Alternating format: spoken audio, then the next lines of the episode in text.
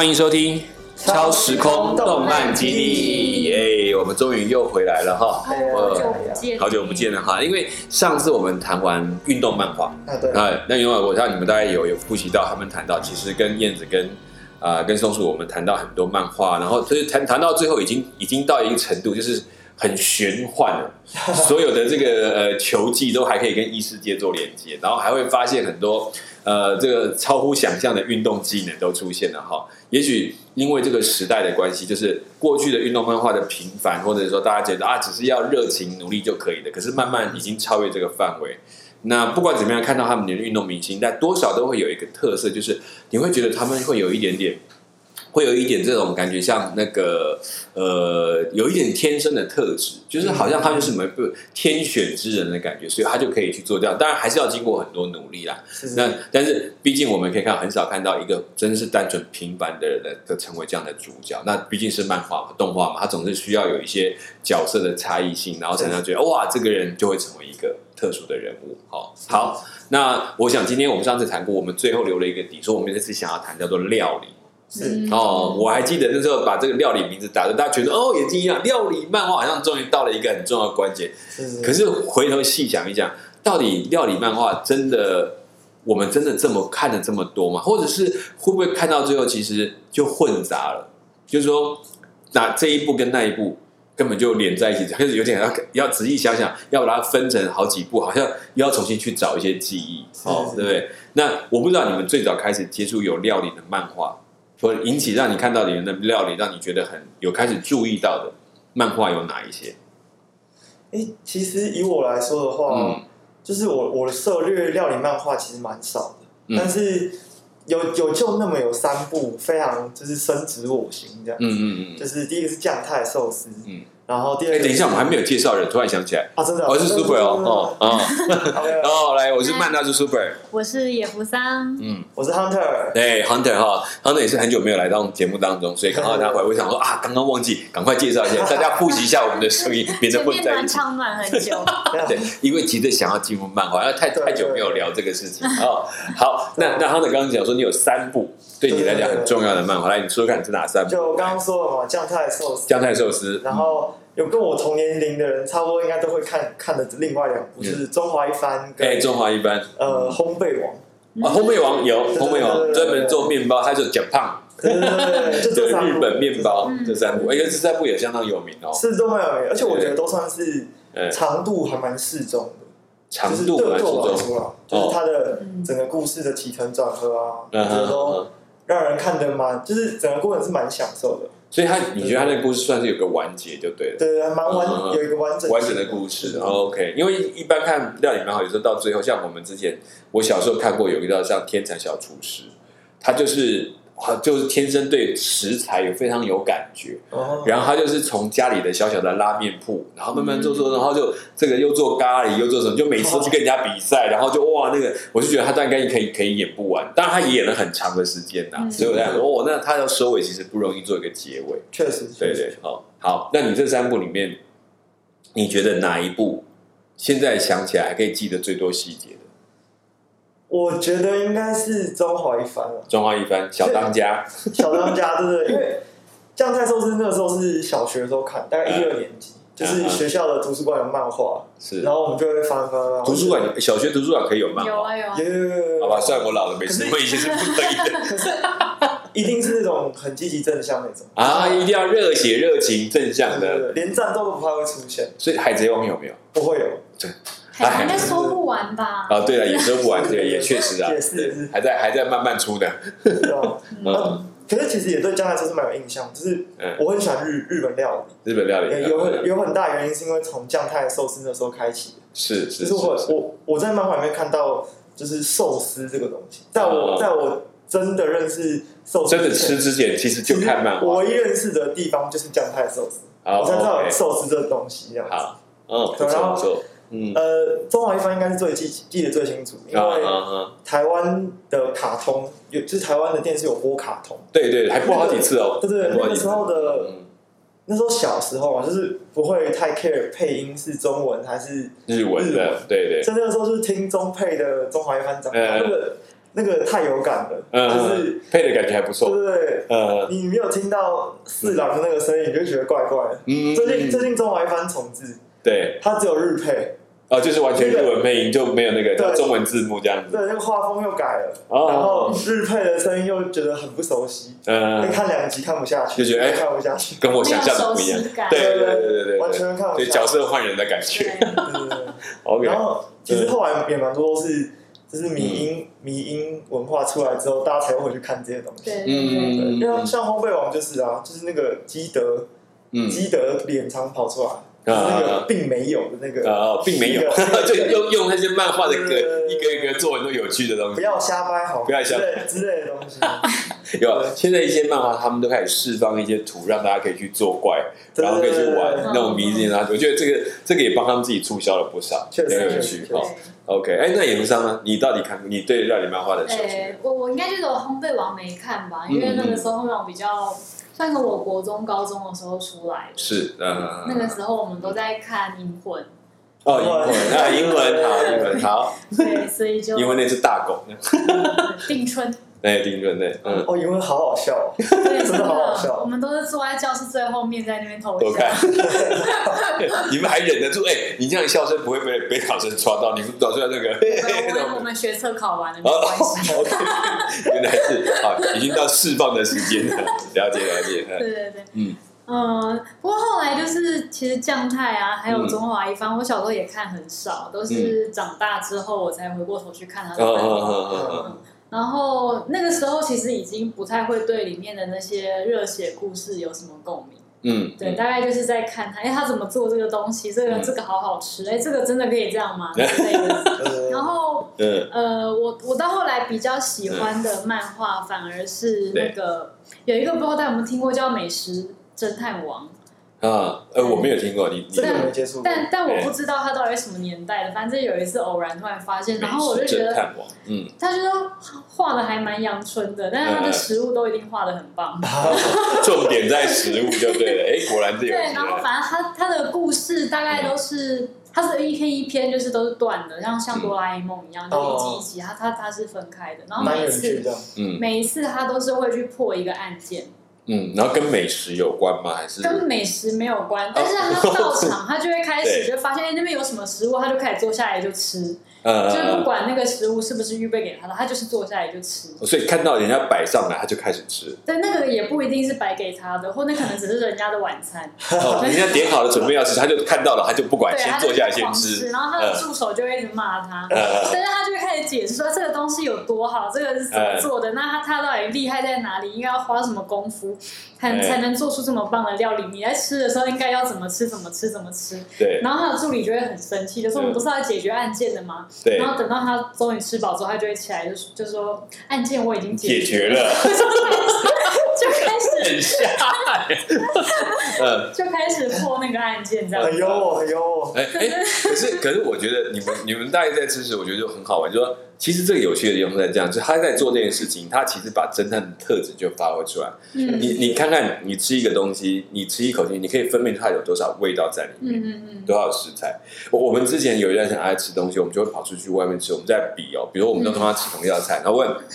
先告诉我这里面有哪些佐料，嗯，他用放了哪些调味，嗯然后你要能够分出来，哎，真的很厉害。刚开始我觉得我们做不到哦，嗯不可能，怎么样？就是，可是吃了以后就停下来慢慢吃，突然发现，哎，不对不对，吃吃酒就可以了。对对，就开始发现，嗯，不对，这有回香，不对不对，等下等下等下，这个这是有什么？哎，就开始讲哦，然后就然后这样说，等一下，它应该是先炸过之后再去怎么，你就觉得嗯。天哪，这是怎么出来的？可是嗯。脑袋就浮现那个画面，就觉得应该是像这样，对真的是有趣，对。所以我觉得后来觉得有些漫画他在描述那些美食的时候，稍微就有感，像你讲那个烘焙王。嗯，里面烘焙烘焙网其实他在描述那个吃完食物的那个，其实你会有一点夸张到，你会觉得哇，整个世界都变了，好像嗯。吃了一口就出现了什么东西。所以往往你看我们吃那个像酱菜收缩什么，都会告诉你吃进去，它有一个很好的描述，叫做大海的味道，对对对对，就在你的嘴巴里面发散出来。对 所以我觉得看那个嘛，就是其实很很难，就是料理这种是我们每天都在接触的。可是你怎么去描述出来这个东西跟别的东西的不一样，呃可以落差到这么多？我觉得那个是他们一种很要花尽心思的功夫去才能够去描所以才会引起一些共鸣。确实，确实，对不对？那我我觉得像刚刚讲这些那些呃漫画里面，不管酱菜寿司，其实这过程当中有很多，甚至是先于你吃过这个料理之前，你是先从漫画里面认识，啊，对，对不对？那我不知道你刚才想讲那个小当家，所以像福商里边会做会看，对不对？然后看他怎么做的，你有尝试过把他那个菜变成真的菜吗？没有，因为我在看的时候我已经会做菜了，我看就知道他这个不可能。哦，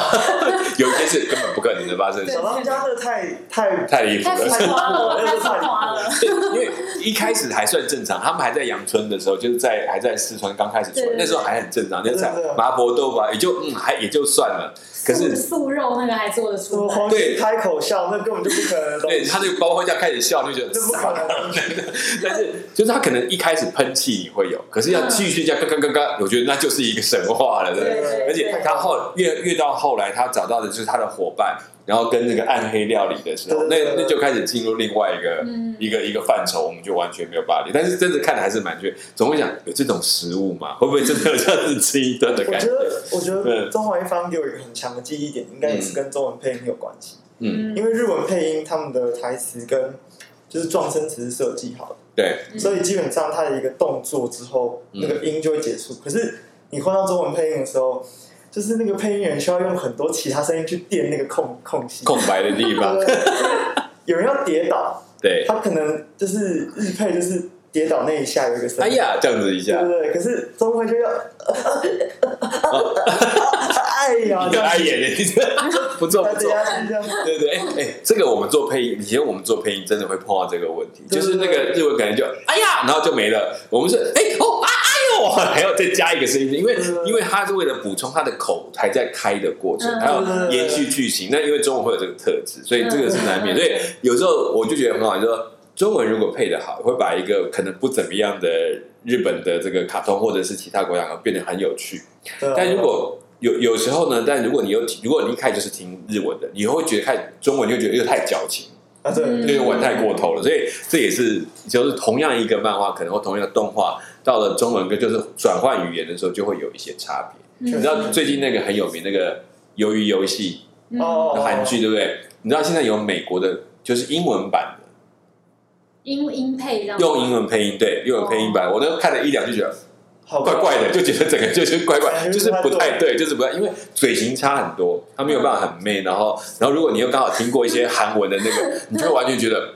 怪怪的，还是要把它转回去这种感觉那感觉。就像在看那欧美剧，然后配广东话一样。对对对对，哎、对对对所以后来看那个小当家，你们讲讲到，我有一次看到西班牙文版的，嗯，太难太难我就很觉得那个太难理解了。因为我那次是我忘了去哪去哪一个拉丁美洲国家，然后就刚好电视在播，我就看着，然后哎，哇，小当家好开心，我看，哎，嗯对啊，他讲的完全完全没有办法理解，然后那个声音表情你也觉得怪怪的，所以这个有时候还是有一些在在文化上的差别嗯哦。确 OK，所以像你们在看，我那看说他们去做那个料理啊，我我其实知道在在日本很风靡这种动漫。嗯，所以他们有一些餐厅很有趣，他们开始把这个动漫里面所做过的料理哈，变成真实的料理，对，还原还原。那其中有一个有一段是最有名，就是在《海贼王》里面的香吉士，哦，他做过的一系列的料理，在日本的有一个餐厅里面全部是以海海贼王为主题，哦，然后他所有的菜单就是香吉士做过的菜单。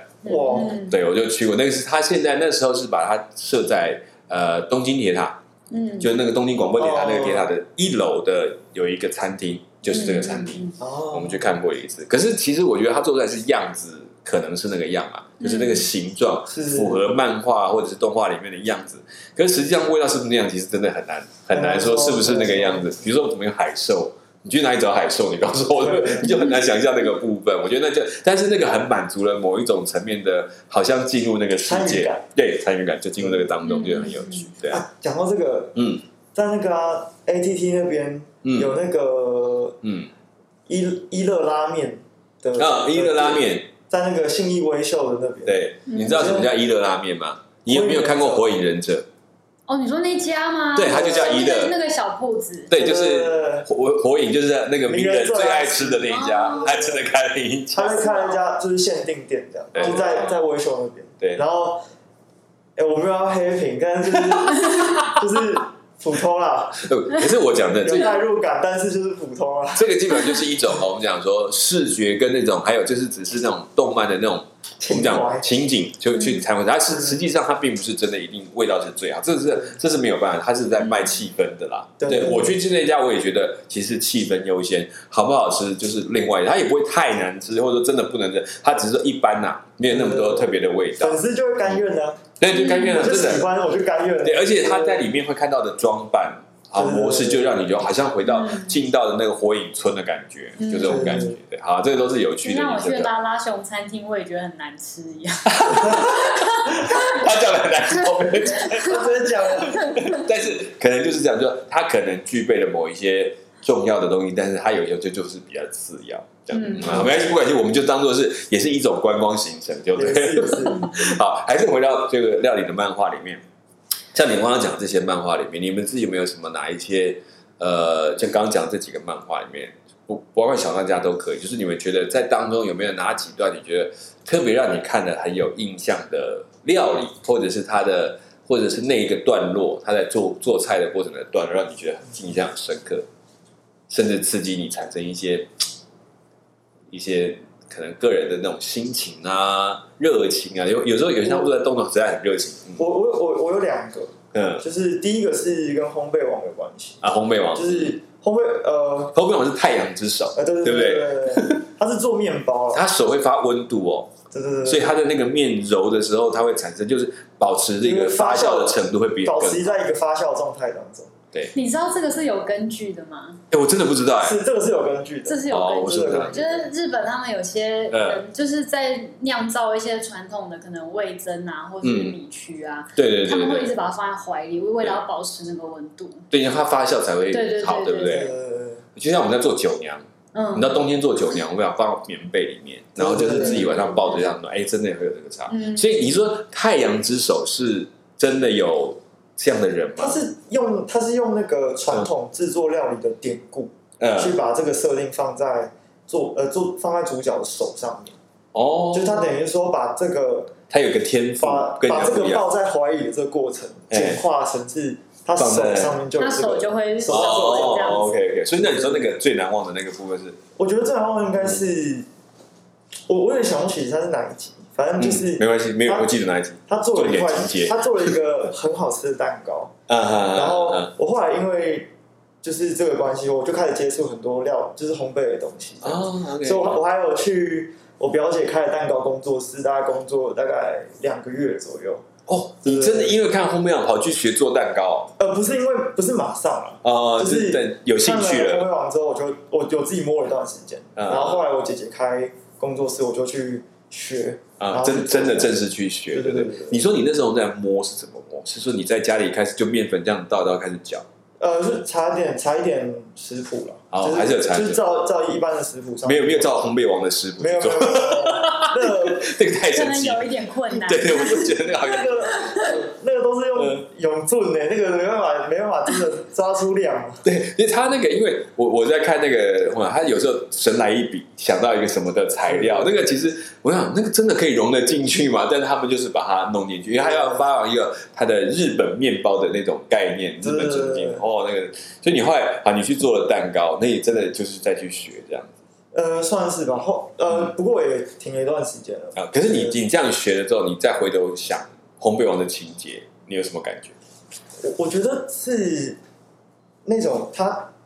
我能够感受到哎主角对于做食物的一种专注。哦，专注，对对对他他也不是他虽然说很常生来一笔，但他其实并不是凭空的，凭空的，嗯，他是有根据一些他的一些想法，然后还有经验那种，对对对，去慢慢整合在一起。嗯，对，因为我那时候也会跟姐姐一起研究一些新的菜单，啊啊啊，所以我们就一起去试，哎，什么样的比例啊对，加入什么样的味道。是是是，所以我们能够在那个过程当中感受到对。主角当时候在设计他参加比赛的面包的样子的感啊觉，这样子。哎，对，其实我我们在看他们在做料理那个，尤其是烘焙这东西，烘焙其实跟我们一般的中餐或是西餐的料其实很不一样。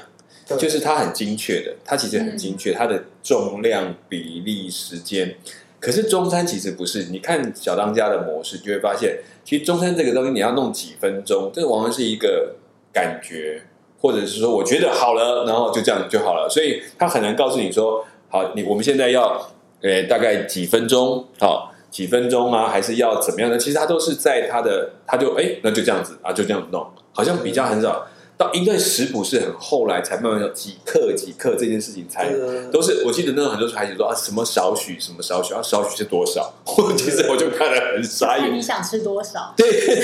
对，那时候就想说一个拳头大，哦，他的拳头还是我的拳头，你知道那种过程可能是因为中餐的文化特质，它不是一个精确性的东西，确实，它是凭你自己，还有想到悟性，你觉得啊，突然有个感受就出来。可是碰到西餐那种，它就不是，它就很多很讲究是。科学性的东西，比如说为什么要酒，为什么要怎样？因为它会软化，因为怎么样怎么样东西，它就会加这个材料。对，所以这大概是我们看到的。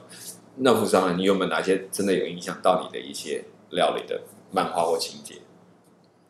我觉得酱太的寿司有一段，就是他为了要找一个食材，然后就是大清早跑去市场，嗯嗯，那个那个那那段我很有印象，对对对对对。但是但是到底找什么我也不记得，但我只是对于那个很有印象。那个其实很好玩，他是大那大清早，就是半夜，其实是半夜三四点他跑去鱼市场，对不对？那对啊，我觉得你我不知道你们有没有去过半夜的鱼市场。我去看酱太的时候是跟之前他讲那个呃，之前我们讲那个天才小厨师，其实日本的材料里面很多用寿司这个做题材，嗯，可是里面一直在强调有一件很重要的东西，就是就是它鱼肉的本身，对，就如果鱼肉不好，什么都不用讲，对，所以他真的就是他们去。他们通常这个做寿司师傅之前，都会带去鱼市场做训练，嗯，教他怎么去看，要去跟鱼师傅学，嗯，哦，那个那个真的很好玩。那我们台湾有鱼市场，你们知道吗？有有有有哦哦，就最最近的就是基隆，嗯，他妈店。对对对，我们都有赖群组啊，可以跟老板交货的。哦，真的，你看，你真的是已经做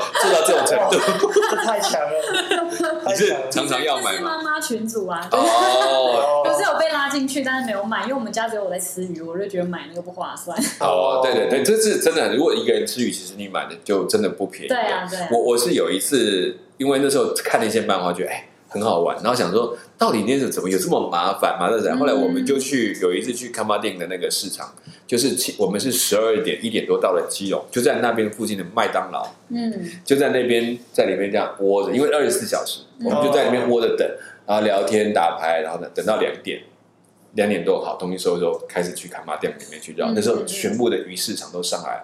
然后我们进去才发现，那个真的是叫卖的鱼市场，就是说喊价，对喊价，然后有很多的师傅，就是真的是那种餐厅师傅，就真的拿着背着那个那个保温箱，然后然后带着徒弟就这样在那边看，然后跟那个老板这样子谈价钱，然后然后有一些比较好的新鲜鱼料，他就在前面开始喊价。嗯嗯。哦，我那次看，然后还有个还跟我说：“你来干嘛的？”我来看，嗯。没事，不要在这边画，嫌我们这种观光客很烦。那是干嘛？急诊医师哦。他就觉得这个这个，我们就看，我们就看出来是这种观光客，就觉得哦，你你们这些很烦，碍妨碍我的生意，又不买东西，不要当路障。对对对，叫我们赶快走。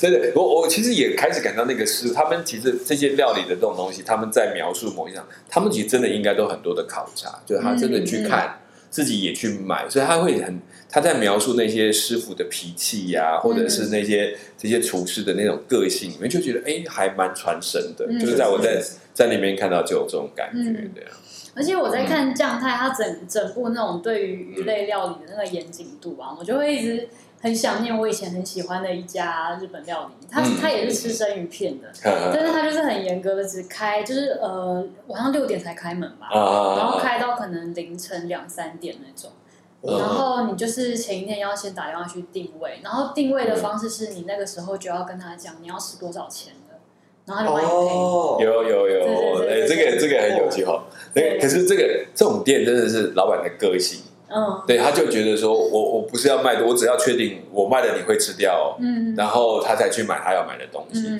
那还有一些是师傅，他就是不告诉你今天要什么，就是今天有什么鱼就摆什么鱼吃，嗯嗯因为看到当天去鱼市场的状况，嗯所以这也都是我觉得蛮好玩，就是说也慢慢你有发现这有趣是就借着这些，我们让我们对这种文化了解很多，尤其是日本人吃鱼这件事情。好，我们先讲说。呃，刚刚康特有提到说，其实你还没有吃过苏喜之前，对，就是从漫画里面看到苏喜，那时候会让你很想很想去吃苏喜吗？文化外销。哎，可是那时候小时候不会觉得吃生的东西很恐怖吗？我不会，我就觉得它就是食物，因为我很小就开始小孩也是很多狂东西了吃生。鱼片。那是因为你们本来就是，他就被你们熏陶的。哎，可是像我的碰到的朋友，就是比如说我那个年代，就因为对生食不熟悉，嗯，所以等我们开始吃吃到这种生鱼片，都会说你敢吃吗？都会先问第一句话。嗯虽然漫画也看了，但是就会觉得说，毕竟是生鱼片，就是还是不那么知道是不是就这样就可以吃的。所以我觉得我们还经过一点点时间要跳过那个门槛。确实嗯对，但那是你们可能就这个时代都开始接触这种异国的食物，已经接触很多。对对所以这都都有有趣的。像那时候我看那个漫画《天才小厨师》里面呢，就提到那个他做很多日式的事。其实我那时候最感兴趣的是有一道东西叫做蛋包饭，嗯哦因为我光看他翻那个蛋皮，然后饭怎么包在里面，我觉得很有趣。然后，然后可是真的吃的，我觉得味道还好。嗯，但是那个就是蛋跟但是对，真的，他那个画面会让你觉得哇，然后他画的香喷喷的感觉，让你觉得哇，这个东西好好吃这样子。那然后个画面真的会很棒。对，它就会很吸引你的食欲，对不对？对。就觉得看漫画，虽然虽然漫画是没有味道的，确实。但是你就是看着它的，其实他有个它做的过程，嗯，嗯它处理每一个时代解释给你那个啊，这个肉怎么切，为什么要选这种，他叉烧肉怎么去卤的，什么，你就觉得好想吃哦，好想吃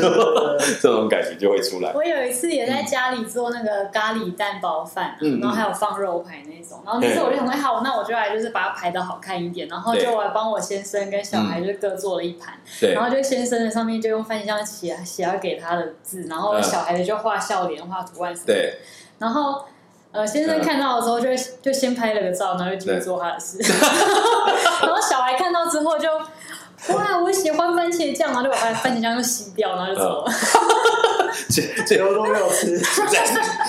破坏了一片苦心这样子。哎、可是真的，其实真我觉得这料理这个东西不是只是在现场吃那个，现在就变成会说故事。我觉得跟漫画学习很有关，就是对，漫画都告诉，哎、这道它怎么样怎么样产生，每一道的食材怎么找出来的。我觉得你们看到里面一定有，他每次为了要做一个新菜单，找食材的故事很重要。对，哦，他说：“哎，去哪里找的笋？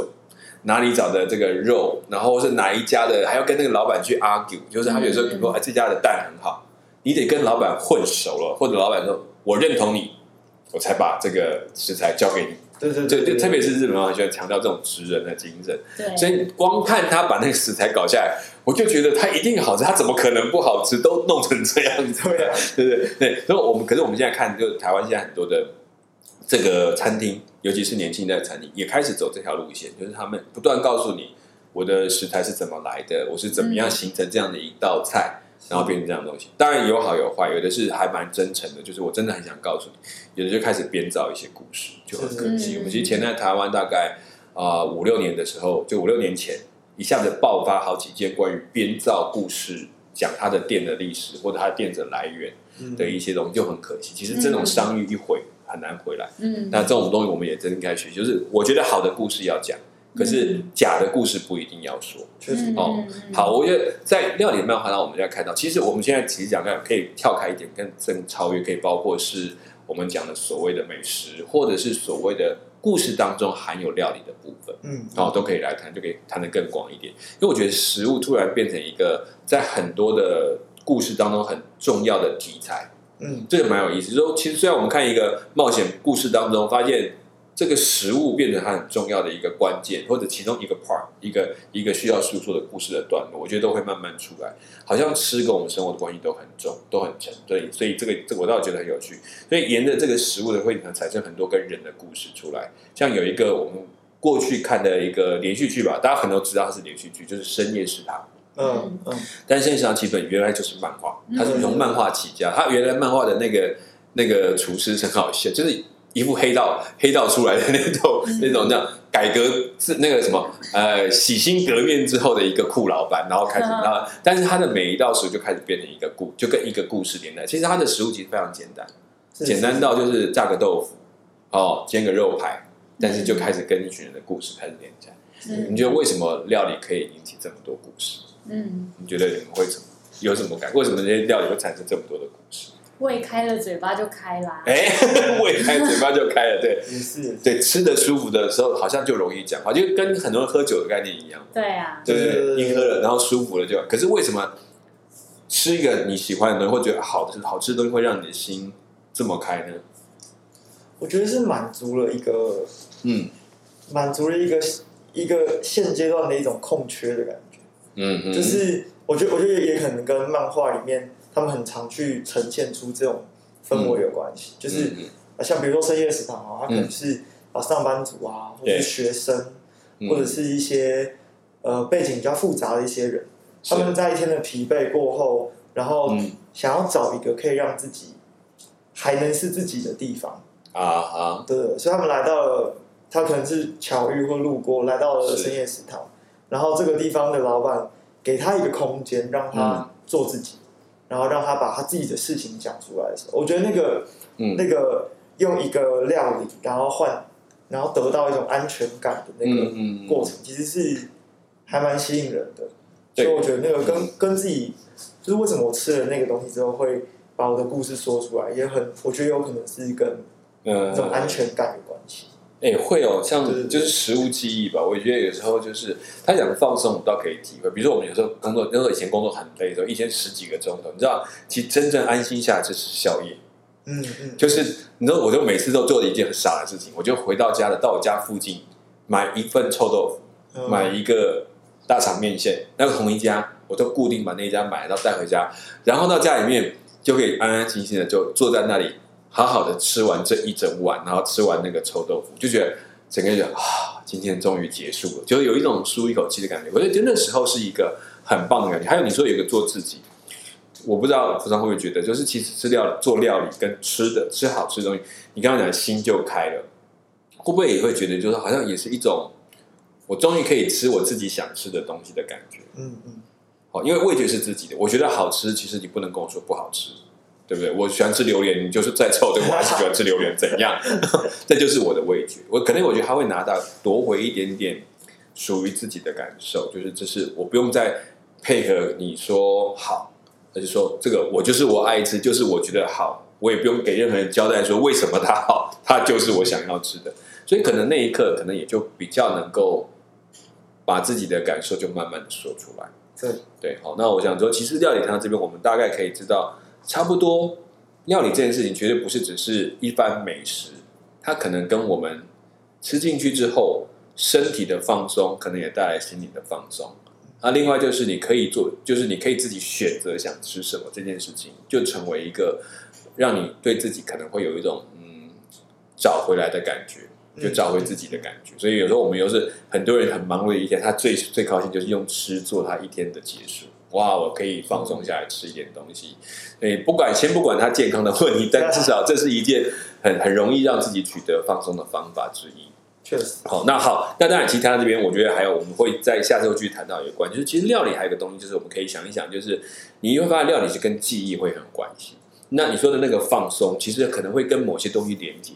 所以生意食堂可能就谈到说啊，那个时候吃，他想到某一些味道，其实想到是某一个情节、某一个段落，然后那个东西就开始引起他对家乡或某一些人的联想。所以有人吃东西吃到会流眼泪。